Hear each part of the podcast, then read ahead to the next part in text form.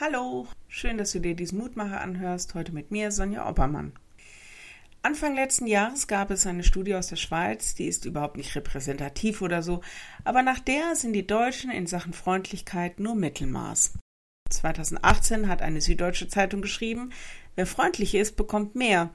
An der Eisdiele sind das rund 10% größere Portionen. Lohnt sich also. Wer freundlich ist oder ein freundliches Wesen hat, das sind Menschen, mit denen man vielleicht gut dran sein will, befreundet sein will. Das Wort Freund steckt da ja drin. Die Losung von heute weist uns auf einen freundlichen Gott hin. Ich habe nochmal nachgeschaut. Da steht im Grunde, dass Gott von Grund auf gut ist, Gutes für uns im Sinn hat, Gutes für uns will. Der Herr ist gut. Losung für heute. Der Herr ist freundlich und seine Gnade währet ewig und seine Wahrheit für und für. Psalm 100, Vers 5. Darin gilt es nicht zu rütteln. Das ist wie ein Grundbekenntnis. Gott ist nicht der motzige oder wütende oder tyrannische Gott. Gott ist der, der uns freundlich, und zwar immer bedingungslos freundlich gegenübertritt, der sich freut, mit uns in Kontakt zu sein. Er begegnet uns mit unendlicher Gnade. Seine Wahrheit ist immer da man könnte da auch sagen, seine Treue besteht ewig fort, kann man auch übersetzen.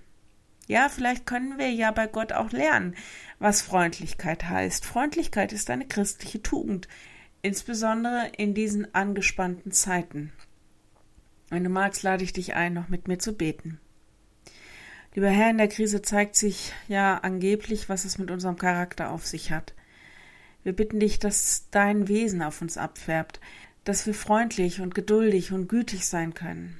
Danke, dass du uns noch nicht aufgegeben hast und dass du weiter unser Freund sein willst. Hilf uns deiner Freundlichkeit zu trauen, dass wir nicht falsch von dir denken und glauben.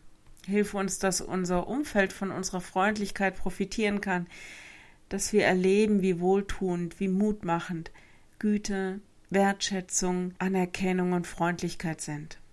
Herr, wir bitten dich besonders für die Menschen, die jetzt auch bedingt durch die Wirtschaftskrisen in so vielen Ländern in unfassbarer Armut leben und nicht wissen, wo sie Nahrung, wo sie Kleidung, wo sie Obdach herkriegen.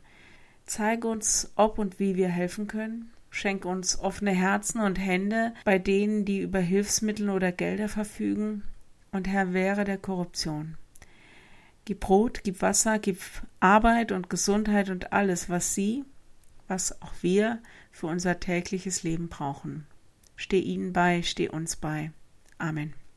Morgen ein neuer Mutmacher. Bis dahin bleibt behütet. Tschüss.